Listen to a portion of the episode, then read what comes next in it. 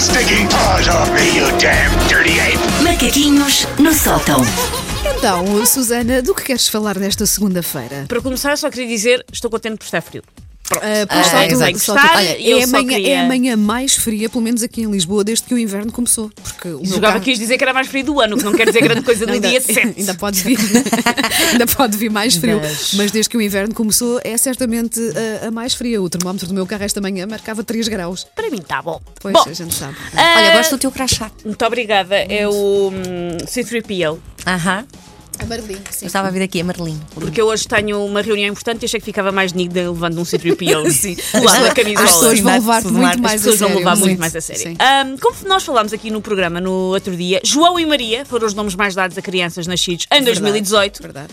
Ah, Houve ia- uma Wanda, não é? Houve uma Wanda, Verdade. uma única Wanda. Não percebo porque é que não houve uma Sandra. Se calhar houve, Sandra. Se calhar houve, temos que ir ver Ah, os temos que ir ver melhor. Pesquisamos. Uh, dar nome a uma criança é muito complicado porque parece que estamos à partida a etiquetar aquele ser acabado de chegar ao mundo porque uma Nádia não é uma Matilde, um Amilcar não é um Martim, uma Natasha não é a mesma coisa que um Rissol de Farinheira Cristina, nome que se deu à criança porque havia um snack bar que estava a fazer um concurso e quem desse o nome na especialidade da casa ganhava um fornecimento para a vida. É difícil dar nome a uma criança, discute-se muito. o seu filho de sol de farinha. Sim, bem bom.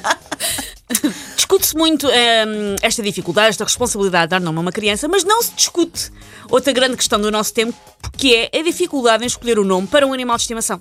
Ah, é Que verdade. também tem os seus barbicachos. Pois também sim, não é assim tão óbvio. Não, não é.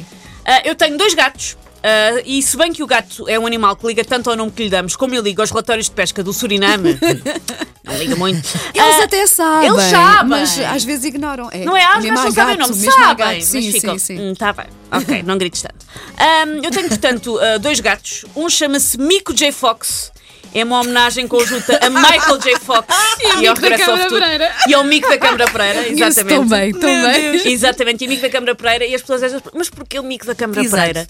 Porque a, uma- a noite em que eu e Jorge não começámos propriamente a namorar, mas ah, percebemos que podia estar ali alguma coisa, eu obriguei-o a ver a tua cara não é estranha.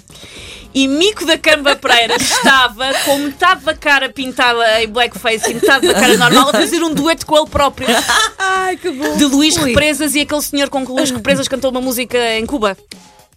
Ah, Pronto. sim, ai, pois sei, mas agora não me lembro. E Mico da Câmara Pereira estava a fazer um dueto com ele próprio. E aquilo foi muito importante para nós. E então o nosso gato chama-se Mico J. Fox, em homenagem. bom. É essa noite. E está escrito na- nas folhas do, do, do, do veterinário Domingos Maria J. Fox. Porquê? Porquê domingos? Meu marido, que não é melhor do que eu, nós chegámos com Augusto, mas Mico é, é alcunha de quê? Mico é o quê? Sim, sim, sim. E então o que é que o meu marido fez? Escreveu ao Mico da Câmara Pereira.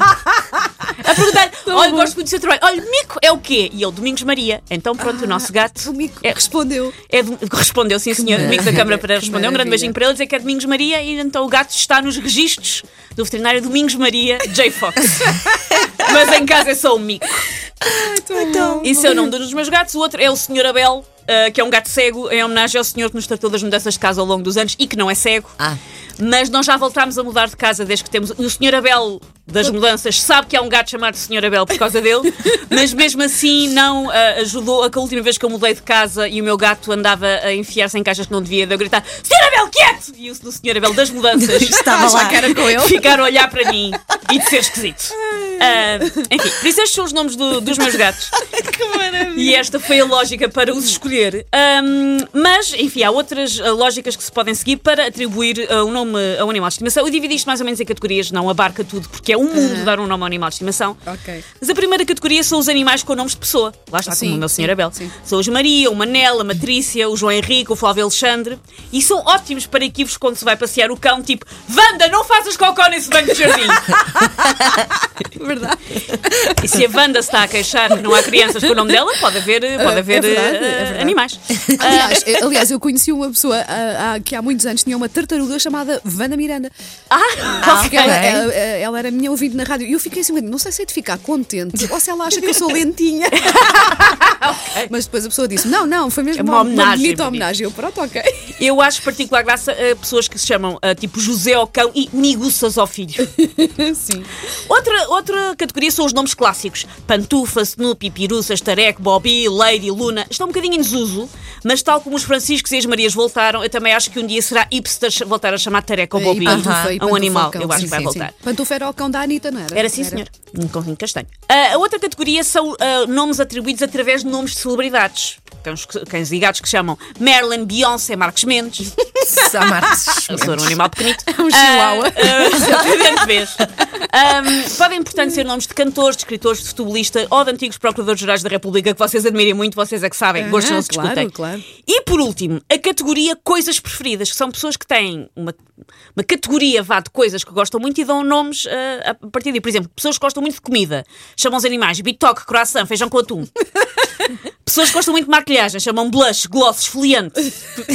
Pessoas que gostam de carro, chamam farolim, embreagem, caixa de fusíveis traseira.